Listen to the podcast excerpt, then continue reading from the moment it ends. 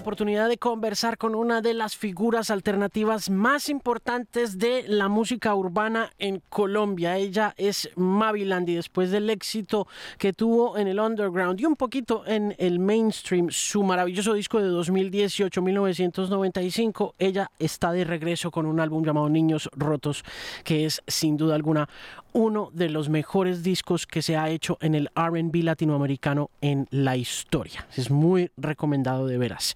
Maviland habla de su historia saliendo de Quibdó para Medellín, de empezar su carrera en lo audiovisual, de parar para empezar a dedicarse a la música, de salir del closet, de lo que eso significó para su papá, para su mamá, para su abuela, de la manera como ha ido construyendo este repertorio de música excepcional, de colaboraciones, de miedos, de fortalezas, de ambición, de felicidad y de mucho más. Esta es una conversación en este mes del Pride que yo creo que todos debemos ver. Aquí está mi invitada muy especial al podcast por Canal 13. Ella es Maviland. ¿Cómo estás? ¿Dónde estás? ¿Qué se dice? Todo muy bien, todo muy bien. Yo estoy por acá en, em, en un pueblito del Midwest en Estados Unidos que se llama Waukesha, en Wisconsin.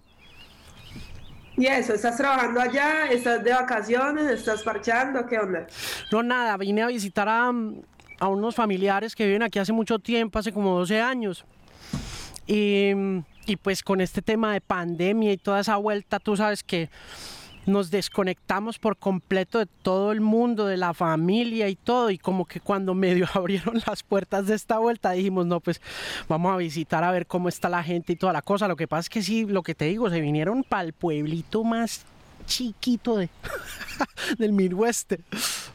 Pero qué frío, parchado. No, está, está veranito. Está veranito, está veranito. Este, Ah, este, este parche queda cerquita a Chicago. Esto queda como, como a una hora y media, dos horas de Chicago. Lo que pasa es que hoy está como venteando, pero, pero de resto no. Este, eh, aquí está en verano todo el mundo, ya nadie tiene tapabocas. No, esto ya está en serio súper abierto acá. Sí, no, no, yo estoy ya loca por empezar a viajar. También por eso como que dije, voy a esperar a que pase toda esa locura para empezar a sacar música, porque a mí sí no me dio, yo sí, no, parce, yo sí iba a aprovechar y iba a descansar. Eh, pero no, eso acá, tú sabes este país donde estamos, qué pasa con, con las vacunas, qué pasa con el restablecimiento de las cosas. Pero bueno, ahí vamos, ¿Tú ahí vamos, buena onda. ¿Tú cuántos años tienes? Eh, 25. Ok, o sea, vos estás lejitos para lo de la vacunación. No, me llega a los 50 seguro. Ya hay que mirar opciones para ir a otro lado a vacunarme básicamente ya en un mesecito. Voy a estar en esas. ¿Eh? ¿Para dónde vas? Creo que me tiró a Miami a ver si, si hacemos como este relacionamiento de los camps y todo, que llevo rato en espera. Tenía que haber ido en, en- en junio del año pasado. En junio a Miami y en julio a España. Todo obviamente se canceló. Entonces este año estamos tratando de retomar agenda por esos lados. A ver, si, sobre todo escribir cositas para otros que estoy como con esa goma en este momento de la vida. ¿Con quién estás escribiendo? ¿Para quién estás escribiendo? Y cuando escribes, ¿escoges para quién escribir o te llaman y te dicen queremos que nos escribas algo? Todavía no te voy a decir hasta que cierre algo, pero eh, habitualmente me ha pasado accidental. O sea, es como que no. Ahorita sí me ha llamado gente y me ha dicho, parce, eh, necesitamos una canción para ese artista.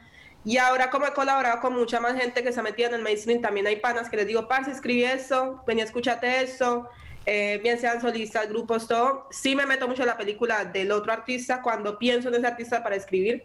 Cuando tengo canciones ahí que decidí no usar para Maviland, sí es como parte, tengo la canción ahí, si hay que hacerle ajustes le hago, pero como que es una cosa que me ha empezado a gustar porque es entender la visión de otros artistas y me ha facilitado también el asunto de colaborar, porque antes no colaboraba mucho, me gustaba más encerrarme con mi equipo a hacer y hacer y hacer.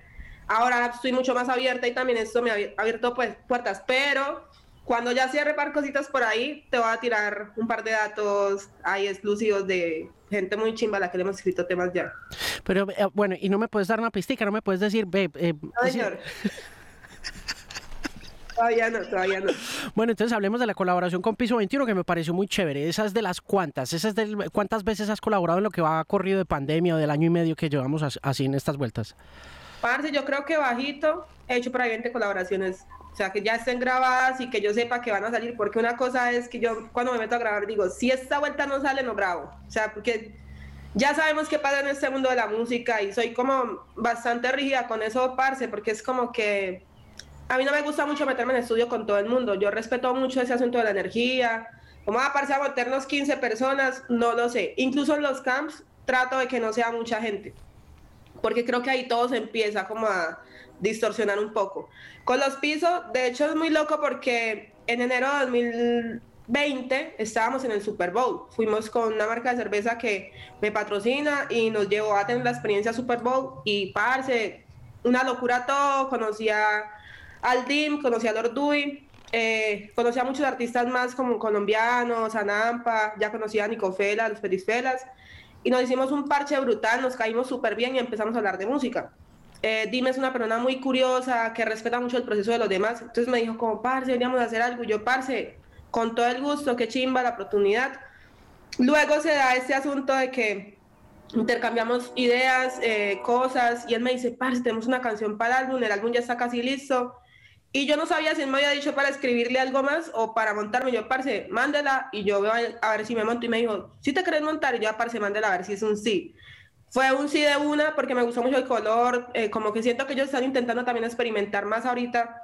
Ya piso 21 es piso 21, están posicionados y creo que es muy lindo ver que no se están queriendo quedar como en la fórmula o la base de, ah, ya sabemos cómo se hace, sino este asunto de vamos a meterle moral, hacer cosas que se vayan un poquito más de lado y que la gente pueda como, como conocer artistas nuevos, porque entiendo que también pusieron, eh, hay una canción en, El amor de los tiempos del perreo de, de Moncas, ese chico de, de, San Andrés. Entonces me parece bastante interesante que estén mirando toda la gente que viene, aparte de que Piso 21 si no estoy mal, fueron de los primeros artistas que grabaron con Maluma cuando todavía estaba peladito y mucha gente no se la daba.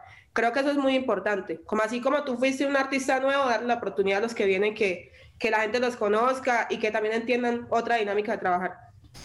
¿Cómo funcionan los camps, Maviland?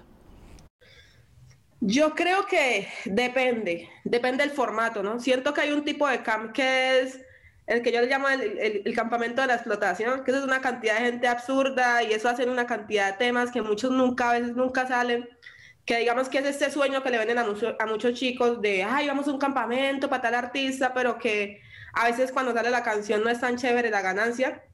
Y siento que de mi lado hay otros dos que me gustan más. Cuando un artista decide que un compositor es el que quiere que le escriba, que habitualmente es el que me gusta ir a mí cuando es otro artista el que me invita, o está el campamento que en mi caso me gusta mucho armar. Este álbum, por ejemplo, que viene no es tan de camp, sino distinto por también la circunstancia de la pandemia.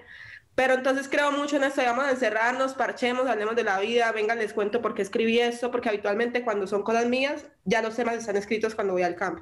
Si voy a hacer un camp creativo, que creo que ahí está la diferencia de la pérdida del camp de la explotación y el camp que da muy buenos resultados, es como en mi caso creo que es por procesos.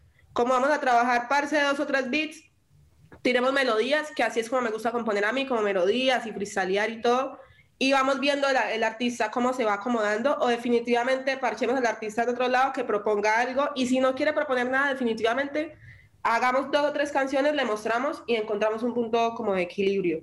Creo yo que son las tres maneras eh, en que puede funcionar, tres, cuatro maneras en que puede funcionar el asunto de los campamentos que igual, así, creo que estamos muy claros con esa parte de, de el campamento de la explotación, que a veces es complicado porque son las editoras y las disqueras tratando de venderle el sueño a los pelados y también sacarle provecho a las firmas que han hecho. Eh, creo que ha abierto muchas puertas. Creo que hoy por, por, hoy la música urbana en general eh, en Colombia y Latinoamérica le debe mucho a los campamentos también. O sea, no es no es solo como tener el pero ahí, sino también como parece, muchos pelados han salido adelante, mucha gente ha hecho y, ha, sostenido su familia con toda esa vuelta. Creo que los camps pueden definir la música latina del 2010 para acá, me atrevo a decir. Maviland, ¿tienes firmado algo? firmado algo como que ahora que hablas de disquera, de editora y de todo ese tema, siento que ya estás como muy eh, ya entiendes muy bien ese negocio que es bastante difícil de hacer, ¿no? Y quería preguntarte por eso, porque también estábamos hablando con Chilango ahorita, antes de, Chilango es el, em, productor general de, Resonantes y de Canal 13 y del podcast, y, me preguntaba, ve, eh, Mavilan ya firmó con alguien y yo dije, ve, yo no sé, yo, porque yo había escuchado, y esto pues fue un chisme así de esos que se riegan ahí rápidamente, como que ya tenías algo con WME, como un negocio grande o alguna cosa. No quiero tampoco meterme mucho entre las faltas de un negocio serio, pues porque sé lo delicado que puede llegar a ser, pero por eso te preguntaba, pues porque te oigo muy, muy, muy empoderada de, de, de la conversación sobre el business, ¿no? Parce, yo como dicen los dominicanos, a mí me gusta mucho el asunto de negociar. No, a mí me gusta estar metida en mi vuelta. Cuando yo empecé, yo empecé muy chiquita, como a los 16, 17 años, y por hasta los 19 me dieron muy duro como con los shows. Yo tocaba en bares y no me pagaban lo que tenía que ser. Que un manager que aparecía solo cuando tenía que cobrar, etcétera. Yo dije, la chimba, tengo que ponerme para las cosas. Yo estaba en la universidad eh, estudiando audiovisual y ahí me metí en el énfasis de producción. Eh, y en el énfasis de producción aprendí un montón de cosas de derechos de autor, aprendí un montón de cosas de la ejecución de, de proyectos, que es como cuando me empiezo a envolver para el primer álbum. Cuando sale el primer álbum, todo se hizo una locura y todo el mundo me quería ofrecer el cielo. Obviamente, pues yo no vengo de, de pues para la gente que no sabe, yo vengo de una familia clase media de Quibdó. Y obviamente cuando te ofrecen plata, usted lo primero que mira es la plata. Pero también tengo esa parte de mi familia que está muy metida con el derecho y me tocó escuchar muchos problemas legales. Y yo dije, parce, yo me voy a sentar tranquila a leer, no tengo afán. Yo tenía, si no estoy mal, 22, 23 años cuando pasó todo eso. Y yo esperé que pasara el tiempo, me fui de gira, no acepté a nadie. En ese tiempo estaba con OneRPM como distribuidor. Luego ellos me ofrecieron ya como, como mejores posibilidades para trabajar Luego ya dije, como no, parce, quiero estar sola. Y entonces nace la idea de, crear más Soul, que es lo que va a venir a ser como mi disquera. Entonces ahorita mismo, Maviland como empresa es mi disquera y es la que firma los contratos. Yo no. Eh, porque creo que se hace mejor la ejecución, no recibo el dinero total de ellos, no que es una cuestión.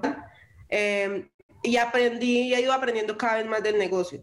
Ahorita firmo con ADA, la distribución digital, y IDA, eh, de la mano de una disquera que no voy a mencionar porque todavía no hemos cerrado nada, me dice, podemos facilitar el tránsito a, yo quiero sacar este álbum que viene, quiero sacar Niños Rotos y tomar una decisión de aquí al otro año de con quién me quiero ir porque tengo propuestas de varios lados, digamos como a nivel disquero, pero cuando les digo, no es que yo soy mi disquera y tienen que firmar con mi disquera para poderme firmar a mí, a muchos no les gusta porque saben que ya entiendes mucho más de lo que a veces quieren que entiendas. Esta industria creo yo que a mucha gente se le vende el sueño desde el arte y desde la música, pero no se le vende el asunto de la instrucción, de vaya dúquese y mira muy bien que está firmando, también el asunto de los derechos de los otros, organizar a la gente que está alrededor tuyo. Como que ese ha sido mi objetivo en los últimos dos años, como ordenarme muy bien. Eh, Camilo Restrepo, que me imagino que lo conoces, que es el, el vocalista de Provi, que también es mi abogado, me ha instruido mucho y ha hecho parte de ese proceso, Juan Daniel, mi manager, entonces hemos ido como creciendo primero, entendiendo un montón de cosas. A mí me llaman, por ejemplo, de varias editoras, pero yo no estoy firmada todavía por ninguna. Eso que decías de los chismes, yo he escuchado por ahí 15 chismes de firmas que yo no he hecho, ni siquiera he hablado con esa gente, pero me he dado cuenta que funciona un poco así, que empiezan a decir, no, la firmó tal, como para joderle el negocio, no por otro lado, no he firmado con ninguna de las gonorreas. Entonces es importante uno saber que funciona así y sentarse a hablar con quien tiene que hablar. Y hay muchas cosas hablándose en este momento. Siento que este álbum va a abrir muchas más puertas respecto a eso. Y tomar la decisión este año como a nivel editorial, que es como lo que más me interesa cerrar pronto. Y la disquera creo que vamos a ver cómo funciona este álbum de aquí al otro año, eh, después de una gira, y ahí sí hablaré. Pero no me cierro la posibilidad porque creo que después de pandemia entendí un montón de dinámicas de la industria y de cómo funcionan las disqueras y creo que sí es es pertinente uno darse cuenta que llega un punto de tu carrera donde quizá se te va a hacer muy difícil llegar más arriba o, llegar a otra posición si no tienes una maquinaria o un equipo muy fuerte. Si logro el equipo sin la disquera, muy chimba. Si no, me vuelvo aliada o vuelvo aliada a mi disquera con otra disquera y vamos a ver qué pasa. Me decías que mm, aprendiste mucha cosa de derecho en la familia. ¿Los papás son abogados? Mi papá es, eh, ha estado muy metida en, como en ese asunto como de asesoría política y esa vuelta. Eh, y he escuchado muchos procesos de mucha vuelta porque se eh, no sé si, si la gente que se conecte al podcast conozca, pero en el Chocó el asunto de los pagos es una locura. Entonces yo he escuchado a mis papás de demanda en demanda con los jefes, con los ex jefes, con el aquí, allá. Y este asunto como de los derechos siempre ha estado muy presente. Vengo de familias que han estado muy sumergidas como el asunto de, de los derechos de uno, los derechos del otro y también como en ese juego de políticas que lastimosamente en el Chocó no es como el mejor. Eh, entonces me ha gustado mucho. De hecho, antes, en el colegio, antes de quererme meter como con audiovisual y todo, pensaba estudiar derecho. Mis dos medios hermanos son abogados. Entonces tengo ahí mucha cercanía y si en algún momento tengo una duda y mi abogado no me responde así como flash o es una duda de otro lado, levanto el teléfono y como, bro, sobre todo con mi hermano Jill, con Gilson, como, bro, ¿qué onda? ¿Sabes de eso? No, pero ya, te, ya averiguo quién que sea especialista y así es algo que creo que es importante que leer a veces a la gente le cuesta un montón, eh, se, torna aburrido porque las leyes, un montón de palabras innecesarias como para que sea más bonito y para hacerle más bonita la clavada a uno, digo yo, pero es necesario, es demasiado necesario. Y hablo mucho de eso en las, en, las entrevistas o en la vuelta porque me parece importante que los jóvenes, porque ahorita hay mucha gente joven saliendo del colegio a hacer eso, y hay que leer parse, hay que instruirse, porque si no le pueden joder el camino a uno. Y conozco muchas carreras que están paradas por eso. ¿Estudiaste audiovisual en dónde? En la Universidad de Medellín, acá en Medellín. Hmm. ¿Terminaste? Voy a ingresar ahorita a terminar. Voy en octavo semestre, octavo, noveno semestre más o menos. ¿Por qué paraste? ¿Por la carrera? Por la música. Parce, es que en 2018, yo paré en 2017 para poder trabajar en 2018 el álbum y pues eso fue una locura y realmente no tuve tiempo de sentarme a decir voy a regresar. Ahorita siento que mentalmente estoy más madura para muchas cosas que no quería leer en ese momento en la universidad, con lo que uno llama rellenos y dejé y dejé, hice todo lo que me gustaba y ahorita siento que me pueden servir más. Entonces quiero terminarlo y también como parce lo regaló a mis papás, como parce, aquí está el cartón ese que a, la larga puede que no sirva mucho, pero lo que uno se mete acá sí. Entonces sí quiero volver a, a cerrar ese ciclo. En términos generales, ¿Crees en la universidad como mecanismo educativo o, no? Yo creo en la, en la, en la academia, en la, en la, universidad como lo que hay en este momento estructurado. Tengo muchos, muchos conflictos porque siento que hay un montón de materias que podrías aprender en, en eh, semilleros, seminarios de dos semanas y acortar. Yo creo que tres años eh, es el tiempo prudente para una carrera universitaria. En el caso audiovisual, porque creo que es más de aplicar que de sentar a la gente. Ahora hay carreras que si yo no me voy a meter, no sé, medicina, vueltas científicas, eh, eh, mecánicas, eh, ingenierías, pues que es como que no me meto con eso, pero en esa sí siento que la universidad podría ser mucho más corta y más dinámica, ¿no? Sobre todo porque ese asunto de la especialización y eso creo que podría ser algo que, que sea, hiciste tres años y luego haces tu especialización y saliste ready. Son vueltas que uno no sabe, creo que hay que actualizar el método universitario. Creo que eso hay que meterle mano prontamente. Sí, eso está como difícil, pero estoy completamente de acuerdo con que hay muchas cosas en las que en, la, en las que están quedados, pero me parece chévere que termines porque sí, eso termina uno haciéndole mucha falta. A mí me ha hecho mucha falta, mucha, mucha falta. Uno no cree, pero uno, sabe, uno no sabe, uno no sabe un día uno se levanta y pues por muy mucho talento, mucha disciplina y mucho todo, pero uno no sabe. Hay que diversificar eh, la vuelta, hay que diversificar la vuelta y, a, nadie le sobra el conocimiento. O sea, yo creo que cuando uno más aprenda, mucho mejor es. Mavilan, pero ¿dónde se aprende más? ¿En la calle, música o en una academia? Parce, yo me hice empíricamente. Yo sí te digo que yo apenas ahorita estoy empezando a estudiar vueltas, como a meterme más con los instrumentos y todo, pero yo me hice tocando en bares, yo me hice en la calle y, y la calle tiene una como sazón ahí que no te da la academia. Yo conozco músicos de academia muy, muy tesos. Toda mi banda hoy son músicos de Bellas Artes que son impresionantes y aprendo todo el tiempo de ellos, pero ellos también se han, se han metido a la calle, ¿no? Y hemos tenido esa discusión de hasta qué punto la academia, porque hay gente que sabe mucho de teoría y sabe tocar todo, pero cuando te, se enfrentan a, al proceso creativo,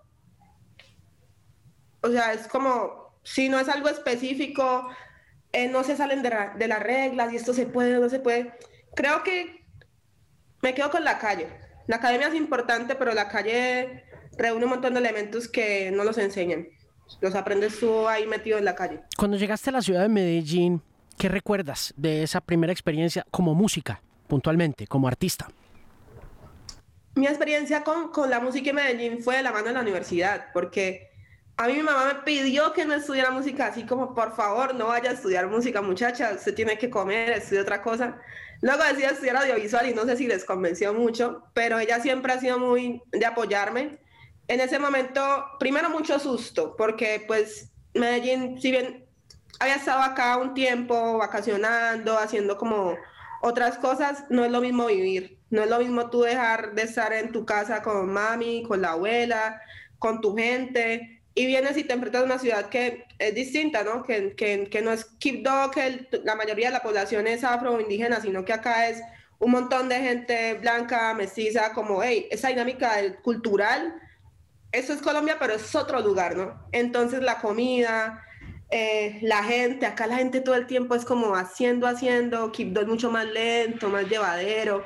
Entonces como que aprender esa dinámica primero Luego el asunto de que yo en primer semestre iba perdiendo una materia en la universidad, eh, todo el colegio fue una, una nena muy nerda, me iba muy bien. Entonces yo estaba preocupada porque a mí me dijeron, usted pierde una materia y la devolvemos. Y yo, Dios mío, pero lo que yo estudio no es allá. Eh, fui a echarle al profesor y me dijo, hay un proyecto de la facultad para compositores y cantantes. Eh, usted me dijo que día que usted escribía canciones y yo sí, yo escribo canciones desde chiquita, todo. Le dije, pero la tengo que cantar yo. En ese momento yo ya cantaba como en Quibdó con amigos y todo, pero no era tan serio. Como covers o eh, componíamos temas. Y de un momento a otro me dice, no, mira, la canción que me pasaste, hago yo la convocatoria de la universidad, eh, pasó la canción, pero la tienes que cantar tú. Y yo, ay.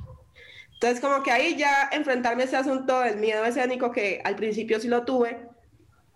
Y yo dije, bueno, pero entonces ¿en qué momento me toca cantar? Y no, tú cierras el evento. Pana, yo tenía 17 años en ese momento teatro de la Universidad de Medellín, eso era una cantidad de gente absurda, creo que entre 500 y 1000 personas caben ahí, si no más. Y yo como, ¿qué? Y me acuerdo mucho que alguien estaba tomando algo antes de yo, cosas que no puedes hacer ahorita por el COVID, ¿no? como, parce, de eso, y yo me tomé un shot de ni siquiera sé qué, y para arriba, y no me acuerdo. O sea, era tanto el susto que tenía que no me acuerdo. Tengo el recuerdo muy lindo de esta sensación de la gente todavía como gritando afuera, este cosquillón en el estómago y esa como adrenalina de, uy, pana, yo quiero hacer eso toda la vida. Ahí digo yo que fuese nacer o renacer de Maviland, que ya existía el nombre, pero era más como ese asunto de, de, ay, entonces uno artísticamente cómo se va a llamar y empezó a surgir ese nombre. Pero ahí empezó todo para mí. Por eso también quiero cerrar el ciclo de la universidad, porque creo que me abrió una puerta a otro mundo eh, que ya yo quería de alguna manera porque siempre he escrito como de que tengo uso de razón, pero, pero que no me atrevía y no tenía la fuerza y, este traspié universitario me dio esa posibilidad, así que vivo muy agradecida por eso, la verdad. ¿Sigue sufriendo de pánico escénico? Pana, no. Yo creo que la última vez que, que realmente tenía como, ni siquiera fue como pánico escénico, sino que estaba muy mal antes. Yo, yo sufro de rinitis, entonces a veces el clima me da muy duro. Eh, creo que la, después de la universidad, la última vez que sentí eso fue en el Stereo Picnic, no sé si eso fue en el 2019, porque yo siempre pregunto cuánta gente hay, está lleno, a, a ver cómo manejo la energía cuando entro.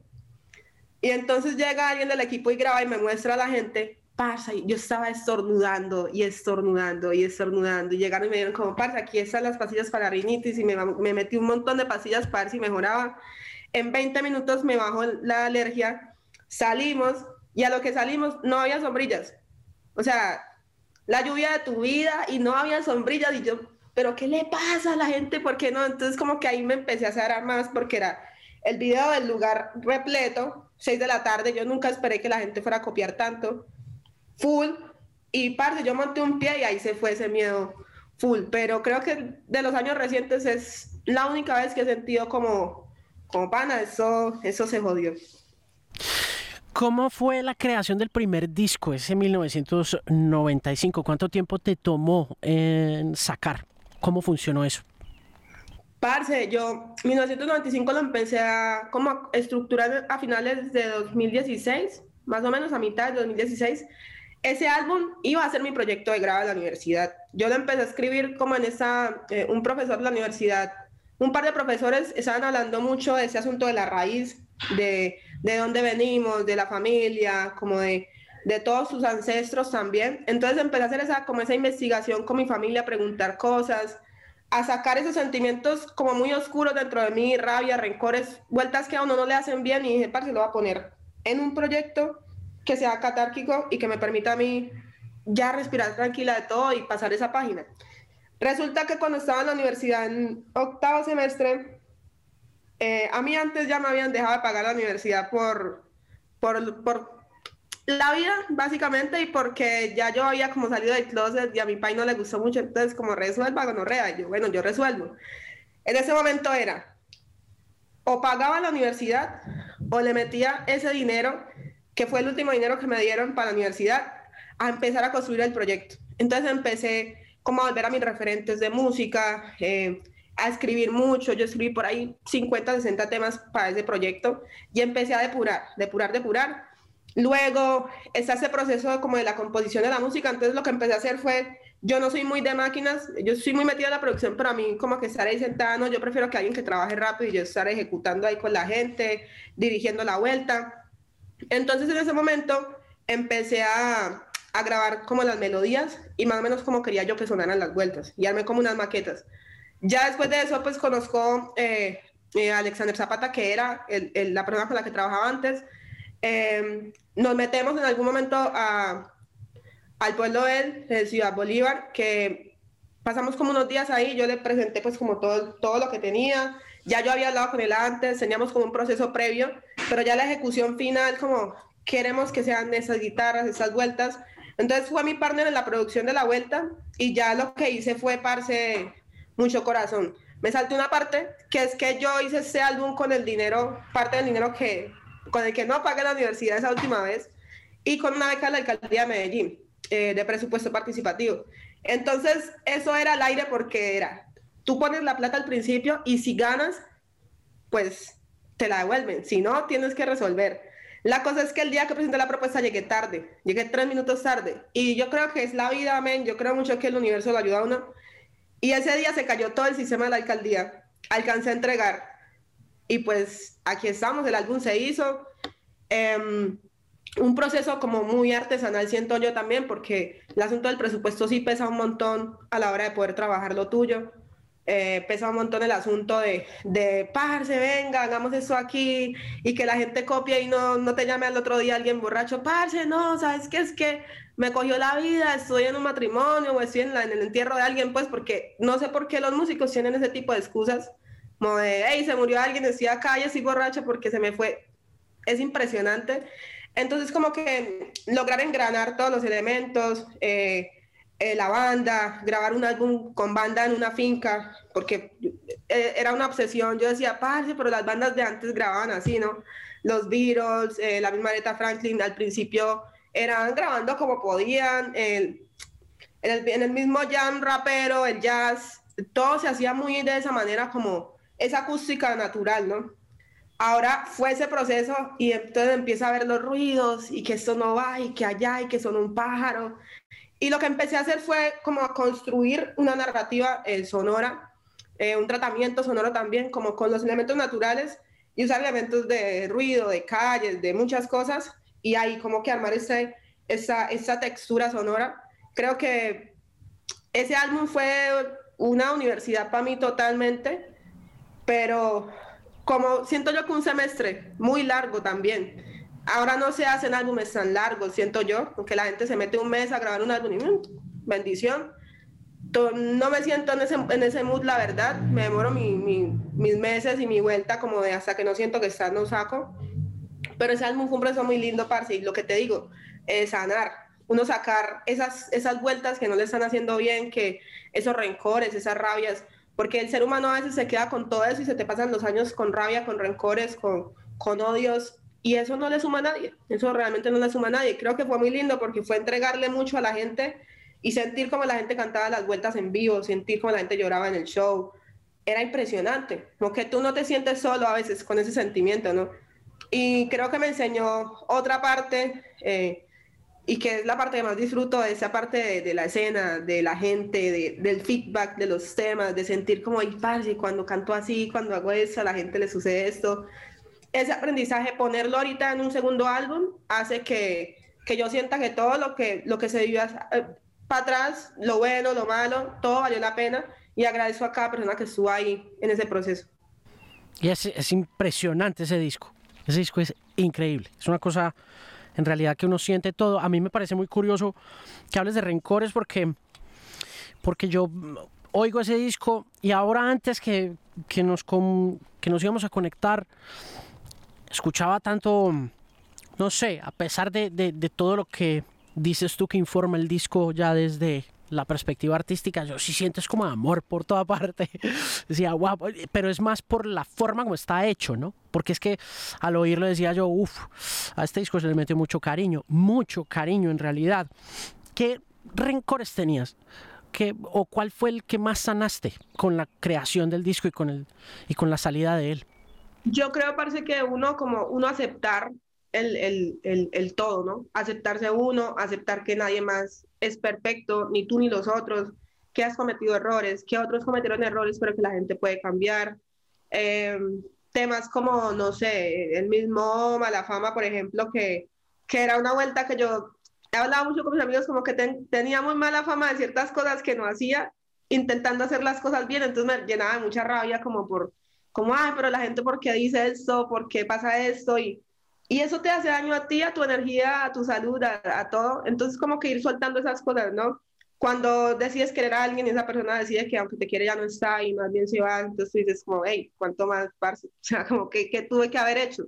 Y el hubiese no existe, ¿no? El hubiera no existe. Es como que uno tiene que encontrar el punto de aceptar que la vida va de una manera y uno decide si se queda aferrado a lo que ya fue o a lo que viene.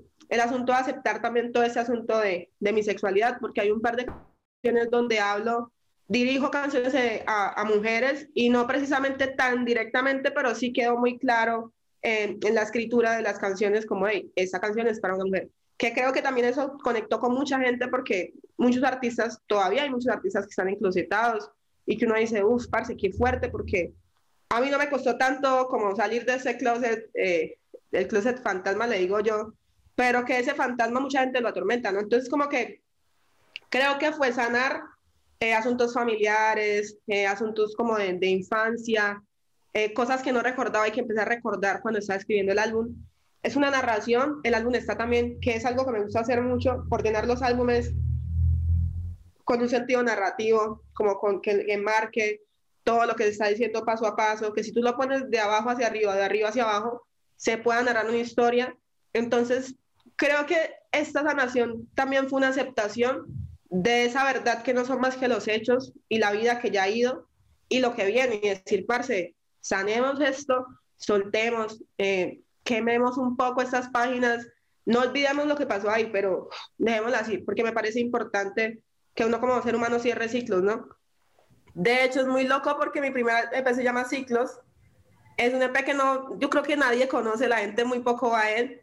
Eh, que fue cuando empecé como a aprender a hacer, a hacer música, ya como meterme al estudio y todo, también es ese asunto de ir a una casa, a una finca, eh, tratar de recoger ese sonido natural de una casa que tenga una zona verde, que me recordaba un poco al asunto de mi casa. Yo nací en una casa en que estaba llena de árboles, eh, mi abuela cocinando ciertas cosas, eh, con los amigos del barrio, como que ese sonido natural del espacio, de todo, me permitió un poco narrar eso. Y yo creo que sané esas etapas de, de no entender cosas, también de mi ciudad, porque yo siento yo que es una, es una ciudad pesada eh, a nivel de apoyar artistas que no hacen música, eh, no sé, salsa, vallenato, reggaetón. Entonces, en ese momento para mí también era muy difícil entender por qué me está apoyando otra ciudad como Medellín y por qué mi ciudad no me apoya, ¿no? También como que sané ese, eh, hice ese proceso de sanar.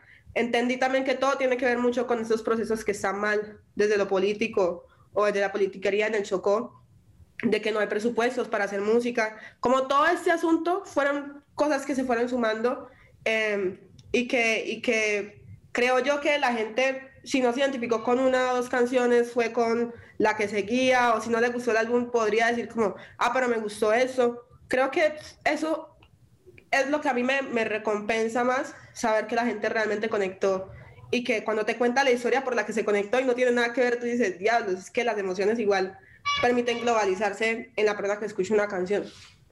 Mavilan, pero me decías que, que al viejo no le gustó mucho cuando, cuando te abriste sobre la sexualidad. Cuéntame esa historia, porque también dices, hombre, hay mucho artista allá afuera todavía enclosetado y, y, es evidente, yo creo que en Hollywood, más que en cualquier otra parte del mundo, hay, hay artistas todavía metidos dentro del closet por razones, yo creo que netamente financieras, se habla mucho, no sé, y se especula, ¿no? Estos son especulaciones, pero se habla mucho de Tom Cruise, se habla mucho de John Travolta, por ejemplo. Em, pero a ti en, particular, ¿cómo, ¿cómo lo recibió el viejo? Cuéntame esa historia, ¿qué dijo el papá? No, eso fue una locura, ese man, ese, man loco. Pues, o sea, fue como que yo dije, parce, me quedo aquí tratando de explicarle, o bendición, y sigo con mi vida. Entonces, eh, fue ese proceso de, yo soy hija única mujer del lado paterno, y soy hija única del lado materno. Entonces, obviamente para los dos fue como, yo creo que mi mamá ya se sospechaba para cosas, pero venimos todavía de generaciones que les cuesta. Mi mamá al principio me apoyó mucho, luego tuvo como su crisis, como yo, ah, parce, ¿sabe qué? Bendición. Y hablamos cada que se sienta capaz de hablar de la vuelta, si no, no hablemos, ¿no? Entonces, con mi papá siempre ha sido como una relación mucho más distante, porque igual siempre he vivido como con mami con la abuela. Mi abuela sí dijo, ah, muchacha, yo la amo a usted, eso, cada quien verano. Que me pareció impresionante porque es una mujer que ya este año tiene 100 años, ¿sí me entiendes? Y yo decía, pero wow, o sea, el nivel de la sabiduría de mi abuela también como de ya esa pelada de que no le está haciendo daño a nadie, eso siempre era lo que decía ella, sigue diciéndolo. Eh, y ya con, con mami, digamos, el proceso se hizo más, más tranqui, cada vez más como aceptarlo, presentarle eh, parejas, etcétera. Con mi papá sí ha sido como, amor, ¿estás bien? Bien, bendición. O sea, yo ya con eso no lidio porque a la larga creo que en Colombia a veces dependemos mucho de la aprobación de los padres, como que culturalmente la familia para nosotros es el centro. Y yo no he sido tan así, he sido más como de, amo a mi familia, estoy en los momentos que debo estar, comparto con mi gente, pero no dejo mucho que se me metan como en mi privacidad y opinar, como, ay, esa muchacha no me gusta, tiene que gustar a mí, o sea, estás bien, o sea, eso para mí es como mi filosofía de vida. Ahora, entiendo que hay mucha gente a la que le da duro. O sea, yo conozco gente de 35 años que todos sabemos que son, son, son, son gays y es como, o gente que está por dentro queriendo hacer un tránsito también. O sea, es que son circunstancias muy difíciles, la historia de cada quien es distinta, pero a mí digamos que eso me, me potencializó, ¿no? A mí como que me dio mucha fuerza eso, como, ah, parce, vamos a pararnos y vamos a hacer lo que somos, porque, porque igual es que es lo único que tenemos, ¿no?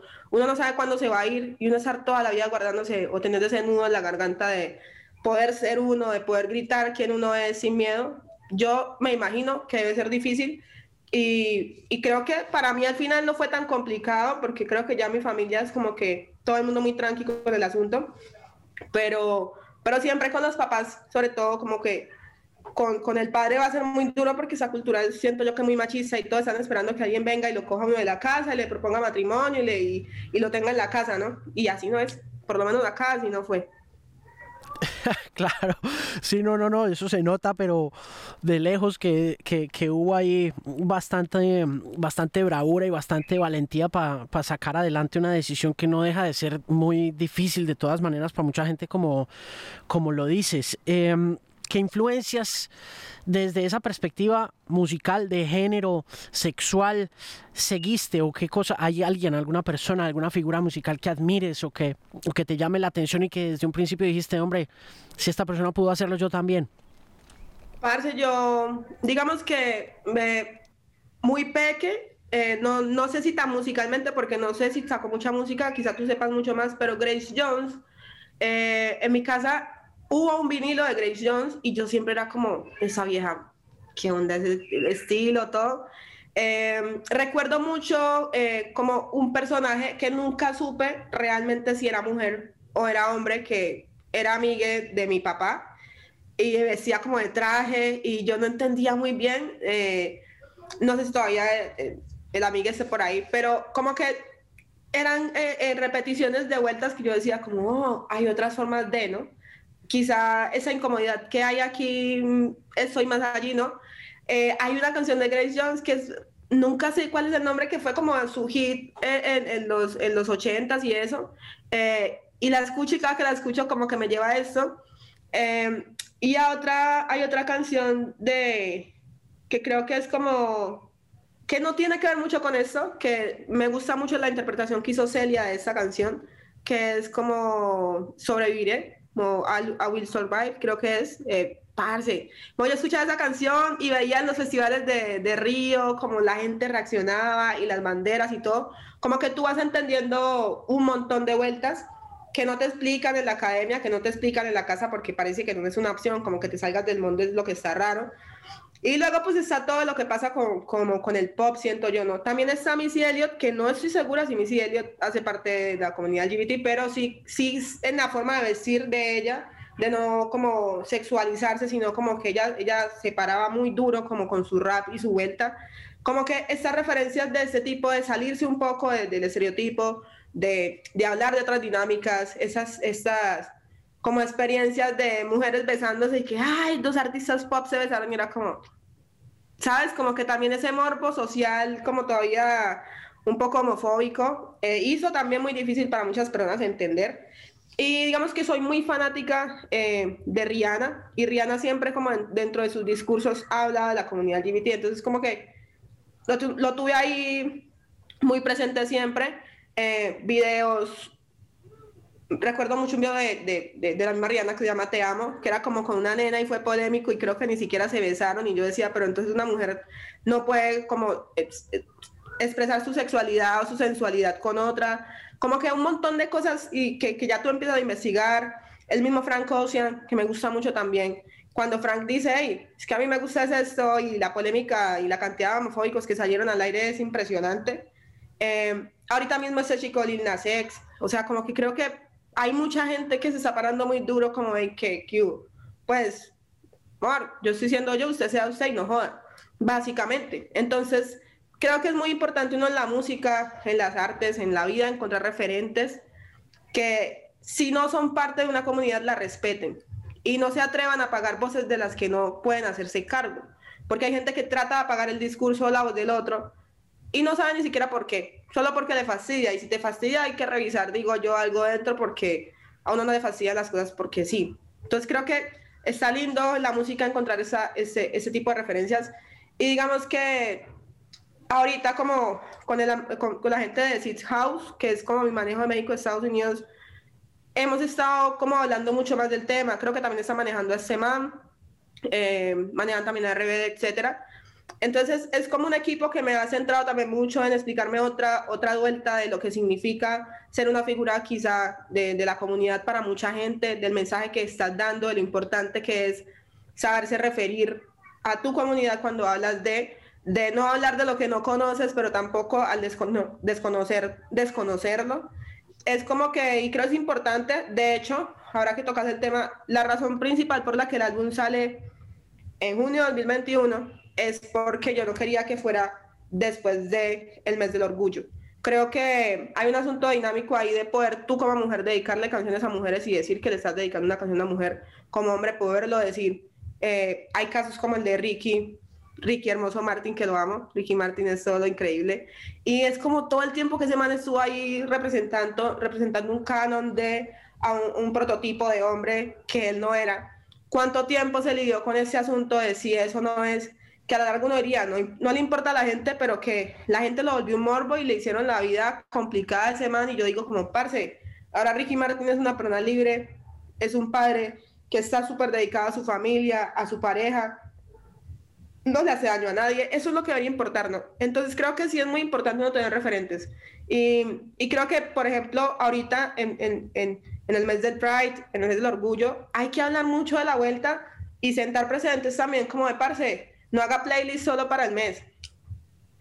Apoya a los artistas de la comunidad por el talento que tienen, por su capacidad, porque hay muchos, no solo en el mes del Pride, ay, ¿a quién metemos en esa playlist o qué, cómo hacemos con eso? Porque verdad que no está cool. Sí, eso te iba a decir. Eh, un par de cosas ahí para agregarte. Una de ellas, el fenómeno de Little Nas X, que me parece fascinante por una, por una razón puntual, y es la forma como los niños eh, adoran a, a, Little Nas X. Es, es como el, eh, el, eh, Little Nas X es como el principal eh, role model, el principal ejemplo de una generación, o sea, el target, el grupo objetivo de, de Montero son niños y niñas entre los 5 y los 12 años. Es una cosa impresionante. Es decir, creo que incluso siendo transgresor y visualmente agresivo en muchos sentidos, Montero no deja de ser una canción que le encanta a la infancia. Y eso me parece muy importante también, porque también desmitifica ese papel que debe tener o que tiene un eh, artista LGBTQI en eh, estas épocas. Uno pensaría que solamente se reduce a esto, ¿no? A expresarse, a, elevar la bandera multicolor, a, ¿no? a todo el tema Pride, que es muy válido también. Pero, pero ¿qué pasa cuando te sales del círculo, ¿no? Que, que, me parece increíble lo de Luna Sex.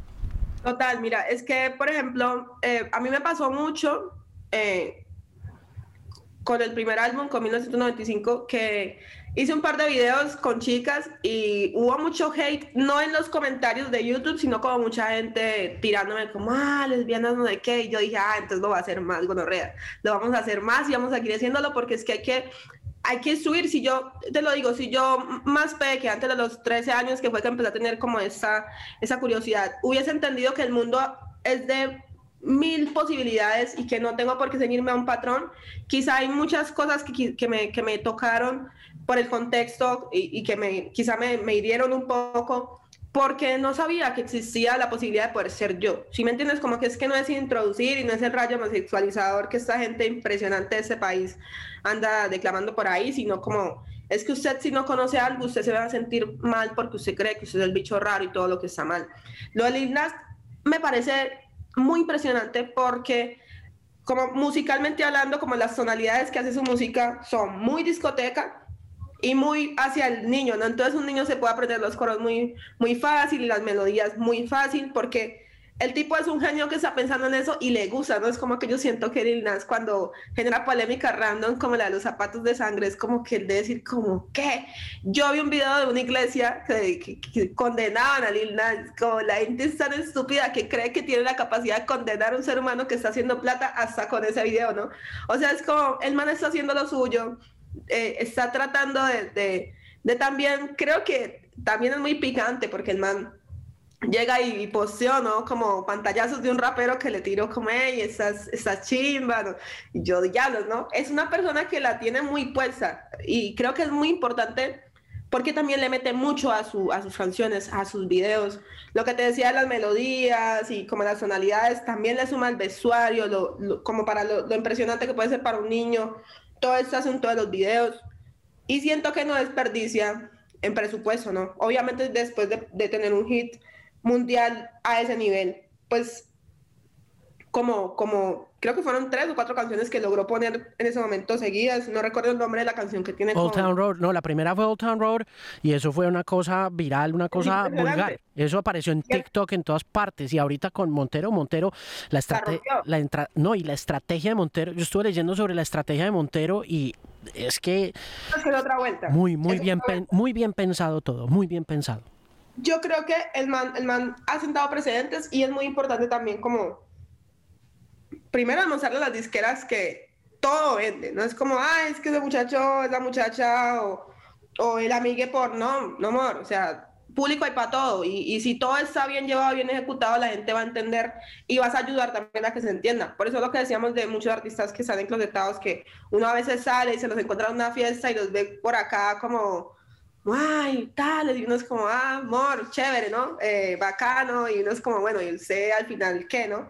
Y tienes la conversación y te das cuenta que a esa persona le han pasado cosas y prefirió como no, no salir del closet. Entonces, creo que es importante la representación en todos los, los estados y espacios posibles.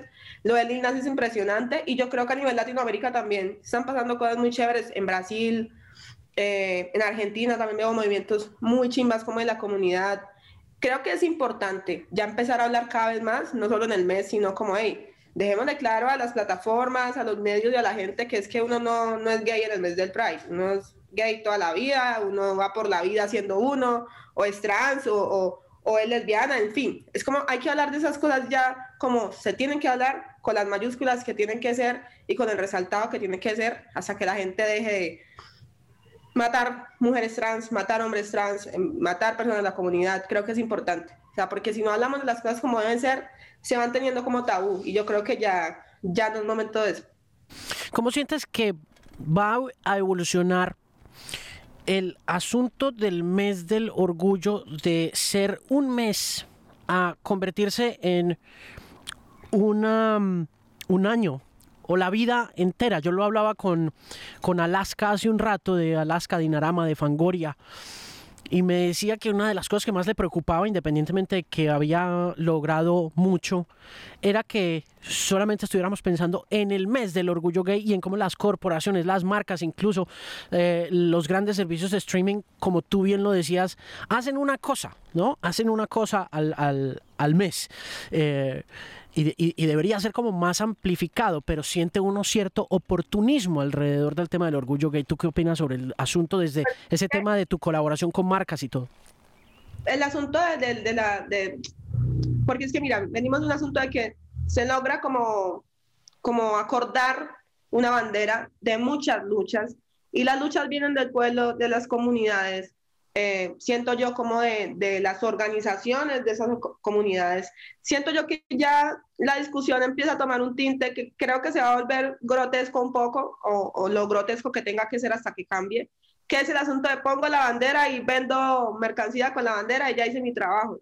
Entonces la pregunta es, si estás contratando hombres gays, mujeres lesbianas, gente trans, personas trans, ¿a quién, ¿a quién estás contratando realmente? ¿Realmente te interesa tener a alguien diverso en tu empresa o en tu equipo? ¿O solo estás poniendo la bandera porque vende? Porque obviamente las personas de la comunidad LGBT somos espectaculares y la bandera tenía que ser espectacular y obviamente lo combina con todo, ¿no? Pero no se trata de que lo combines con todo, se trata de que contrates a la gente, respetes a la gente, respetes su diversidad. Entonces creo que esa es la discusión que viene y como artistas tenemos que, creo yo que instruirnos bastante para no pecar en esta vuelta. Yo en algún punto accedí a, campañas, eh, sobre todo gente cercana, para poderlo controlar. Pero van llegando también otras campañas que uno dice como, ¿estás bien? O sea, como de verdad crees que yo me voy a prestar. Hay artistas que no la usan, o sea, que es como, parce, eso me van a pagar y yo lo hago. Pero ¿bajo qué costo, no? Entonces, sí creo que es importante eh, el asunto de como artista de la comunidad LGTB, eh, ya iba a decir LGTB, marica, de la comunidad es como, parce, ubique cuál es su lucha, si no está de acuerdo con otra lucha, no, se no le meta el pie a la gente y respete el camino del otro y vea cómo se suma, ¿no? Cómo te sumas, parce, unas palabras en un concierto, donar a una fundación. Importante conocer fundaciones que estén trabajando ayudar a personas a salir de, ese closet fantasma del que hablamos ahorita, que tanto daño hace. Comunidades que tengan psicólogos, organizaciones para niños, jóvenes, adolescentes que estén en ese proceso y que su vida ha corrido peligro. Como educarte para no, no estorbar en el camino también, porque obviamente tú has tenido tu lucha, y empezar a tener esta discusión con las marcas, con las grandes marcas, y empezar a hacer estos cambios, porque uno dice, yo estoy segura que en muchas empresas muy grandes, no voy a poner un ejemplo puntual, una persona trans va y lleva sus papeles y va a ser problemático conseguir trabajo una persona que desde su imagen sea queer, digamos, una mujer lesbiana que para alguien puede parecer un hombre, puede que tenga problemas para conseguir trabajo. Eh, un hombre gay eh, que no se exprese dentro de la masculinidad impuesta puede tener problemas para conseguir trabajos. Entonces, esa debe empezar a ser la, discusión, porque la lucha que se dio hace muchos años, que muchas personas dieron, que muchas personas también han muerto por esa lucha de uno poder ser uno, amar libremente, ser diverso, es como, men, esto no costó simplemente una bandera. Esa construcción de esos colores de esa bandera tiene una cantidad de luchas y organizaciones que de verdad tenemos que empezar a hablar de una manera mucho más seria y no tan comercial, porque es que la plata va y viene, pero las luchas, las luchas son una vuelta de toda la vida. Óyeme, Mavilan, ¿por qué, ¿por qué dijiste eh, ¿Por qué paraste cuando ibas a decir LGTB? Whatever? Digo LGBT porque siempre me enredo en español, siempre me enredo diciéndolo en español, entonces como que LGBT y me sonó una marca de tal y yo no, no espera qué estás haciendo, entonces ya lo corregí, pero, pero aparte a veces me, me dicen como, ay, pero te faltó, así que si no dije alguna sigla, me disculpo, porque de verdad soy perversa con las siglas y es la manera en que he encontrado de decir todo como, como no cagarla tanto porque soy perversa. Pero sí, eso. Óyeme, eh, hablemos de, para ir cerrando, hablemos del disco. Eh, bueno, igual este, este, esta entrevista tiene como propósito, por supuesto, hablar del disco, presentar el disco y presentarte a ti delante de un público que de pronto no te ha visto por ahí en televisión o algo en un formato largo de conversación o de entrevista. Pero quería que me contaras un poco sobre la producción, el desarrollo de este disco, la ingeniería detrás de este disco luego de haber hecho en 1995. Debo decir que al hacer el paralelo entre los dos discos encuentro evidentemente una, una, atención al detalle en la ingeniería, en el sonido, em, un juicio puntual sin distanciarse mucho de ese propósito que sigues teniendo de, de, hacer muy buen RB, que es otra cosa que me parece importante decirte sin ánimo de echarte flores así innecesariamente ni, ni, ni, ni, de apelar a, tu, a tu ego, sino simplemente de decir que nunca había escuchado en Colombia un disco de RB. Eh, de, esta naturaleza, ¿no? Con este nivel de profesionalismo, de juicio, de madurez, de entendimiento también, porque hay cosas de RB muy bonitas, muy bien hechas, pero no hay un disco de RB en español que suene como este, ¿no? Y, el anterior eh, eh, era un poco igual, ¿no? El anterior tenía también esa intención con, me imagino que lo que tú me comentabas al principio también, como que construye eh, esa estética, ¿no? El hecho de que es un disco hecho con las uñas, un poco muy y toda la cosa, pero en este caso puntual siento más pro el sonido, siento más pro todo lo que está pasando con la construcción de las canciones y quiero que me cuentes un poco cómo mejoraron eh, eh, eh, tus estándares, qué pasó, dónde se grabó, cómo fue ese proceso técnicamente, profesionalmente, autoralmente hablando, todo.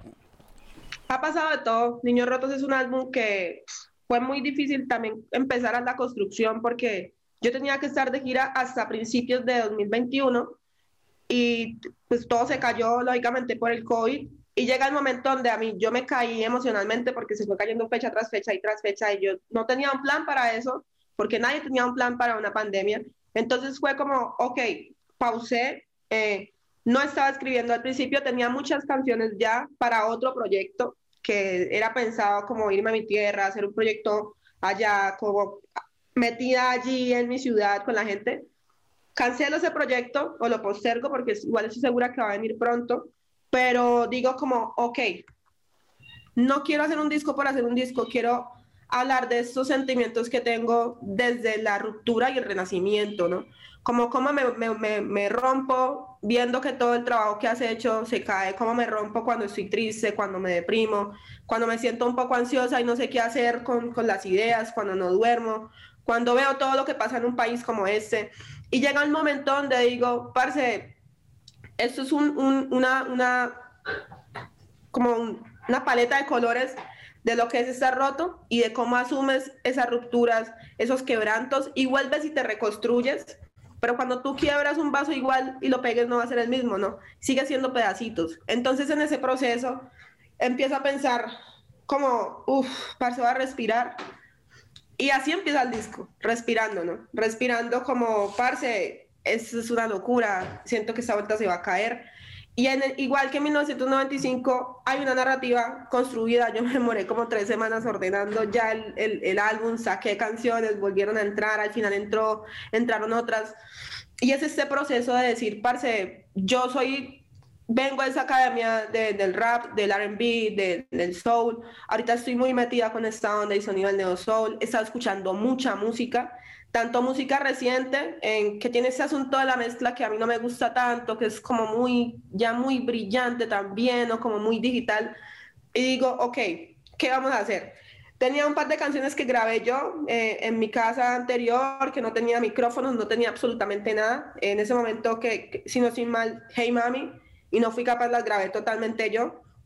Eh, pero fue como tan visceral todo que yo le dije al ingeniero mezcla Daniel Obregón, como parce, vea, él mezcló mis dos anteriores EPs, Deep Soul, Neo Soul, que fueron EPs muy cortos.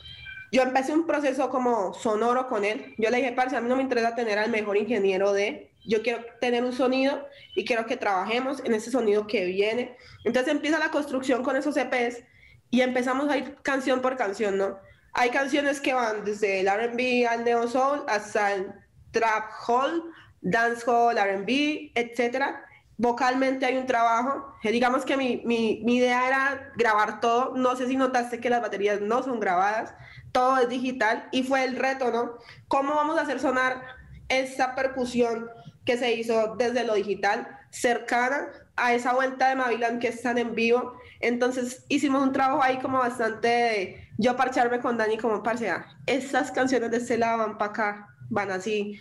Nos sentamos mucho tiempo a escuchar. Eh, yo soy una loca de escuchar la música una y otra y otra vez hasta que me canse, porque me gusta ponerme en el lugar del espectador. Como si escuché esa canción cinco veces y estoy desesperada y es mía la gente se va a desesperar o no se va a desesperar. Entonces, como que trato de tener esos perfiles del espectador y me quedo mucho ahí en el detalle, escucho en muchos computadores, monitores, audífonos del, del de 5 lucas al de 2 lucas hasta el más, o sea, trato de... ¿Y te acompaña y te acompaña alguien más en ese proceso? O sea, te alguien más te, te hace AIR, como dicen por ahí, A&R, alguien te dice, ve, espérate un momentico, metele algo aquí, metele algo, o, cómo funciona. No, yo escucho mucho a mi equipo, pero yo no escucho.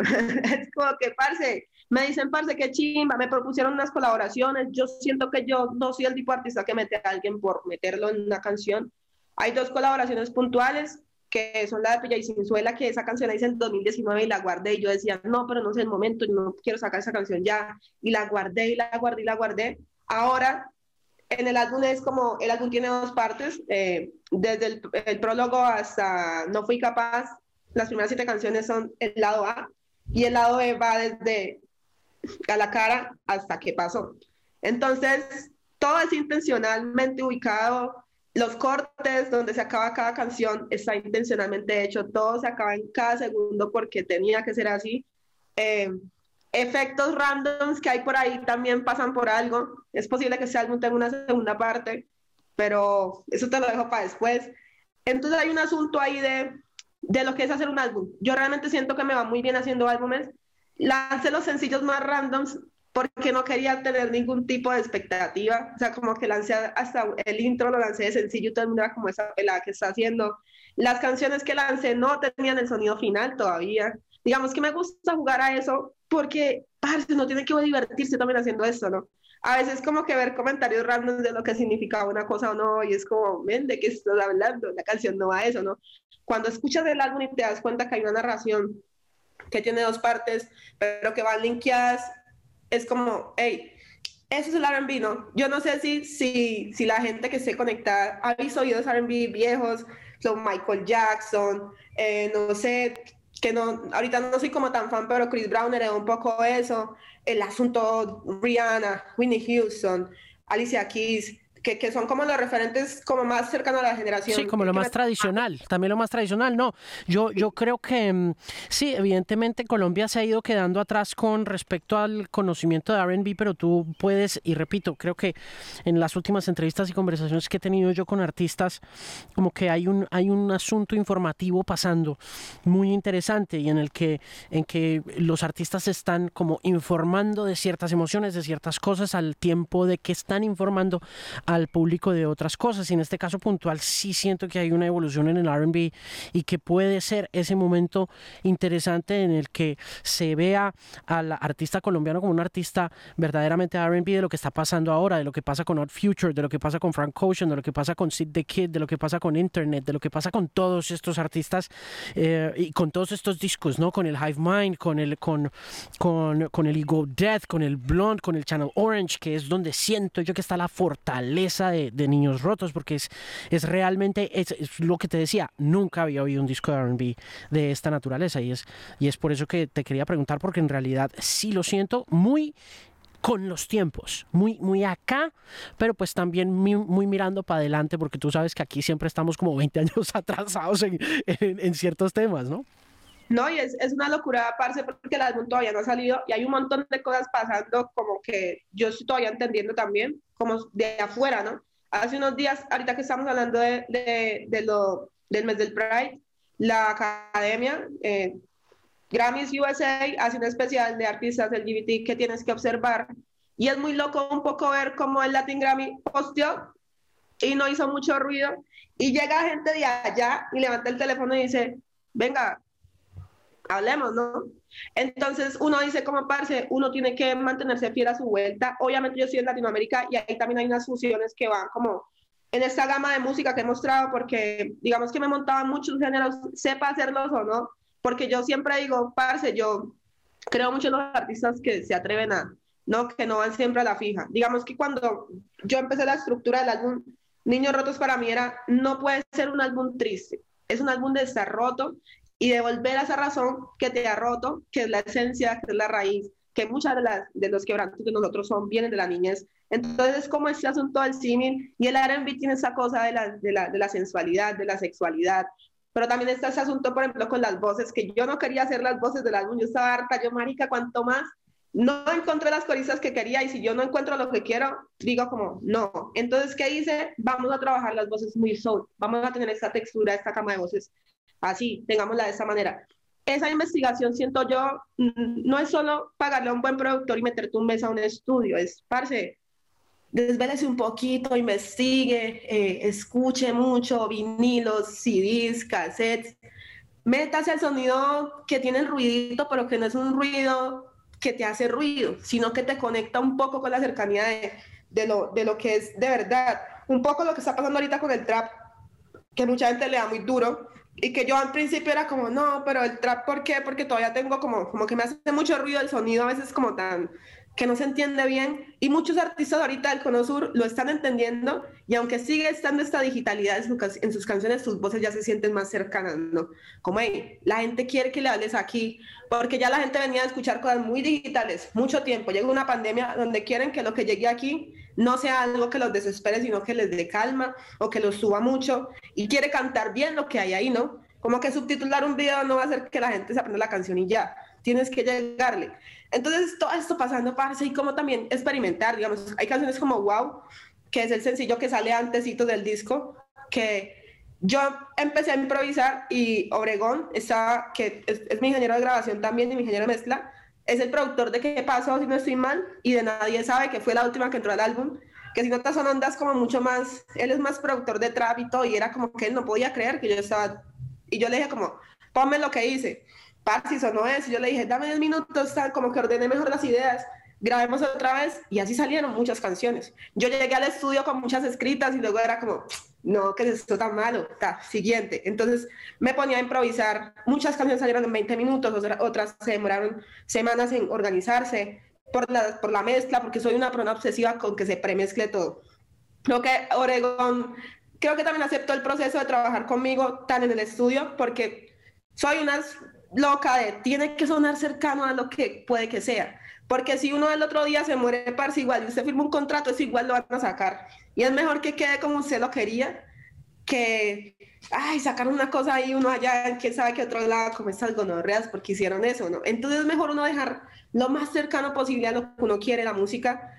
Y son etapas, parce, yo siento que ya, como que yo al principio no creí que en 1995, siempre creí que iba a funcionar, pero no a ese nivel. Eh, ahorita creo mucho más en que la gente empezó a escuchar también mucho más RB, muchas más cosas. Gente como The Weeknd ahorita, la misma Rihanna, que para mí ha sido muy pionera de este RB, de este Trap Soul, esta vuelta, el mismo Justin Bieber ahorita, hablando de referencias de afuera, ¿no? Porque ahorita en Latinoamérica hay muchas cosas pasando, pero creo que todavía falta meterse a, a ese asunto de barrio, de, del RB, como ese sucio, esa sensualidad, pero como cochina, pero como que no creo que R&B Neo Soul en ese momento y obviamente pues el rap, creo que en este álbum rapié mucho más de lo que lo, lo, que lo hice en 1995 y me sentí mucho más cómoda porque era el reto también, ¿no? Como de, ah, parce, hacía muchas canciones mucho más emocionales y todo, pero ahorita era como marica, hice muchos temas de rap, más bien equilibremos la vuelta y tengamos una narración. Y nada, pues eso es Niños Rotos, parce, yo creo que a la gente le va a gustar, espero que le guste realmente el trabajo y si no les gusta, pues vamos a seguir haciendo. Es un proceso de siempre estar como estudiando, leyendo vueltas, escuchando, ahorita estudiando, metiéndome a estudiar más como el asunto de la instrumentación, volver a la universidad, ver qué, qué te están diciendo en la academia y qué me puede funcionar. Creo que es esa, esa cosa de que no me puedo quedar quieta, que le agradezco mucho a la vida de que eh, eh, Dios, el universo, todo me ha puesto aquí y el trabajo duro también ese asunto de meterle mucha más disciplina. Creo que es el álbum en que por primera vez todo está en tiempo y no estamos resolviendo, porque el primero fue muy con las uñas. Ahorita es aprender al tiempo de estar haciendo campamentos, de cerrar deals, de, de estar cuadrando gira y todo como el álbum, ¿no? Creo que ha sido un proceso muy lindo. Ahorita sigue Wow, que es una canción que creo que la gente no espera que yo saque. El video lo grabé en Kick Dog, que creo que es cerrar un ciclo y empezar otro de irme a, trabajar con mi gente. Si, si puedo sumarle a mi comunidad también, yo siento que Medellín, obviamente en este momento es mi casa y creo que lo va a hacer por mucho tiempo porque es una ciudad que amo eh, y me encanta vivir acá, pero mi, raíz y mi hogar es en Quibdó y me parece muy pertinente que si puedo ir y dar de trabajo a un grupo de baile o inspirar a alguien viendo allá que están haciendo otras músicas, otra vuelta, me acuerdo mucho que en el video de Wow, los niños me decían como, hey, eh, ¿ella dónde es? O decían por allá como igual al lado de uno que es algo muy de la cultura chocuana, como el otro no está escuchando, pero está allí, ¿no?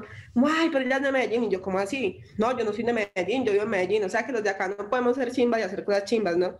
Y se quedaron como, ¿sabes? Como que a mí eso me tocó mucho y yo dije, parce, hay que meternos hacer más vueltas, hay que tratar de que la gente conozca de dónde venimos, porque uno hacia dónde va es muy importante, pero si no olvida de dónde viene. Entonces, como que creo que lo que va a pasar con Wow y lo que viene con Niños Rotos es una cosa de verdad muy brutal. Gracias por las palabras. Yo ya soy muy mala para escuchar comentarios buenos, soy como que a veces escucho más los malos para seguir creciendo porque soy como ese tipo de, soy Sagitario aparte, que es como, parce, ¿qué? Entonces vamos a hacerle, ¿no? Pero gracias por los comentarios porque es lindo saber que la gente está observando lo que estamos haciendo, que respeta lo que estamos haciendo y que quién sabe en unos años estamos hablando, no sé si de un clásico, pero sí de un, de un álbum que va a ser importante para el R&B, el Neo Soul, y siento que esas fusiones de rap mucho más alterno y más tirando a la globalidad también. Pues es un disco ambicioso, sin lugar a duda, y mm, eh, pocos discos ambiciosos son, hay, no pocos, pero, pero no necesariamente un disco ambicioso es bueno. Eh, y sobre todo cuando de cuando de estos géneros se trata porque le digo Maviland no no vuelvo y le digo no yo no yo no he oído nunca un disco de R&B como este. En, español no no no no no lo había escuchado hasta hoy. Y a mí me gusta mucho el R&B me gusta mucho el R&B y no y no el y no Whitney Houston y Michael Jackson. No, a mí me gusta todo lo que desde Bryson Tiller hasta H-Town hasta R. Kelly Public Announcement por Bell Beef Divo, yo pasé por ahí. O sea, lo menciona Kelly me da una rabia esa gonorrea, cómo va a salir ese, man ese, man salió muy dañado. Ah, parce, pero impresionante. No, parce, gracias. Lo que te digo es para seguir trabajando. Yo ahorita estoy este álbum sale ya así en, en, en, el proyecto que viene después del proyecto que viene, que es algo que me ha servido mucho ahorita con, con nuevos equipos, con The House, con Juan David Manager, con la gente de con los que se quieren sumar, que sé que se quieren sumar un poco porque están esperando algo que no creo que sea esto, y que me divierte un montón también como parce, usted verá que espera, yo estoy haciendo lo que me hace feliz y estoy en mi investigación sonora y estoy creciendo y creo que tengo la libertad también de ser un artista que de los diferentes públicos que me escucha este álbum creo que va a estar muy en su corazón. De verdad, gracias por las palabras, Parsi. Que chimba que más gente le meta a hacer la música que le gusta. Ahorita mucha gente está metiéndose a hacer reggaetón que porque reggaetón, no haciendo trap que porque el trap, parce, encuentra el sabor a, esos géneros, encuentra el mood a la música en la que se va a montar. Si a usted le gusta hacer R&B, pues funcione un poco.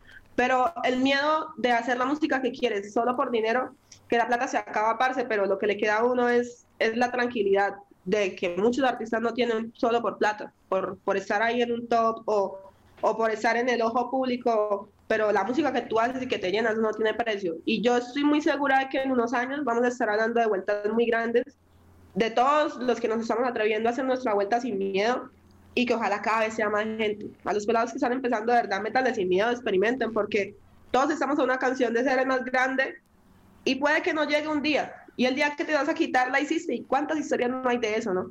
Entonces, como que tengo esa motivación de, parce, hay que hacer, fusionar, como que me gusta mucho y creo que es el sentido de, de hacer música. Como que meterse solo a, a, cumplir con un contrato. Respeto mucho a la gente que es capaz de hacerlo porque yo no podría, pero es como que de verdad me siento muy tranquila con el álbum que hay.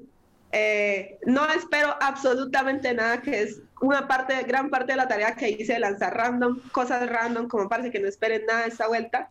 Y creo que ahorita la gente va a conocer ya una, una Mavi que, aunque muy joven, ya siento que estoy en otro punto, como, como aprendiendo de alocar tanto, que también está mucho ahí. Y no sé, yo espero que la gente se disfrute el álbum. ¿Cuáles fueron tus favoritas? Eh, venga, le digo, espera que aquí tengo el disco. Eh, es que yo, no me aprendo los, las letras, eh, los títulos, espérese a ver. ¿Qué lo hice? A ver, a ver, espere, le.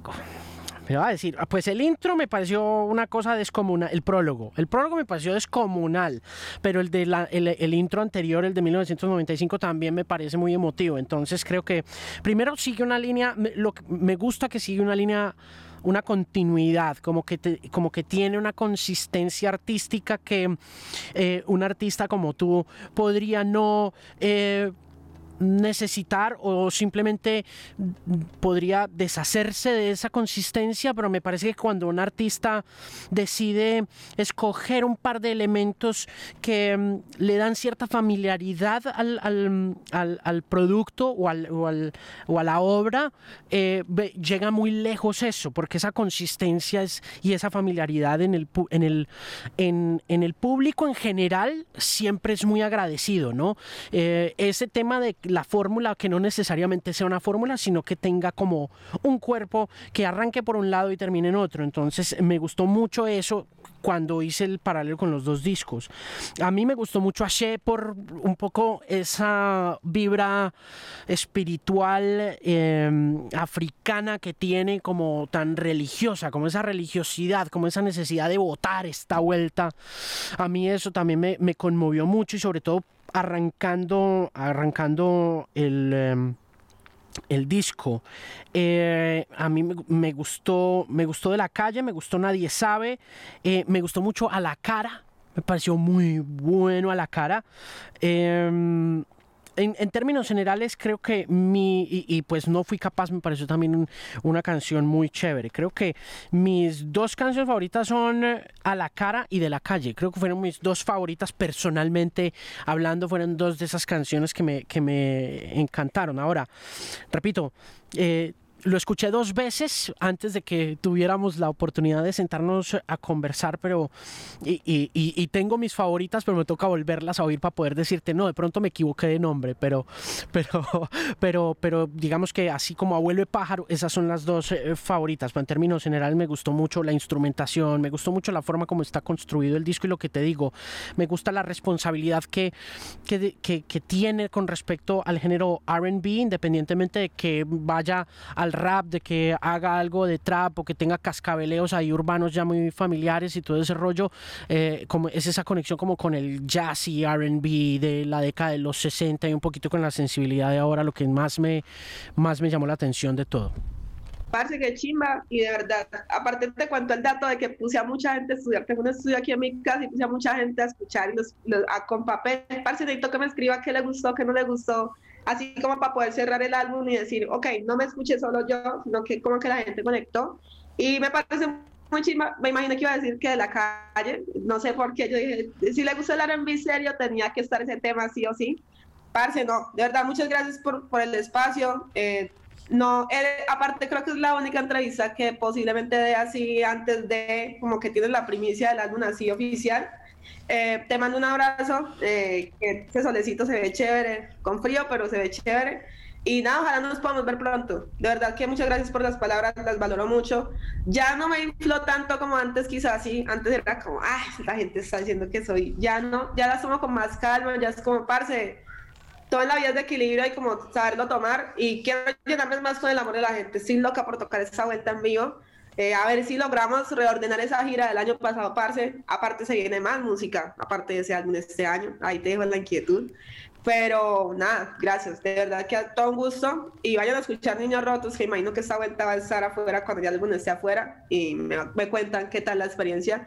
Hagan álbumes con amor, hagan música con amor, de verdad. Que qué chimba hacer música por amor y con amor. Felicitaciones, Mavilan, por Niños Rotos. Y de nuevo, gracias por estar aquí, por acompañarme en el podcast. Hey. Muchos abrazos a todos, a todos, a todos. Y no solo usen a la comunidad LGBT para el mes del Pride. Dele amorcito a la gente, la buena.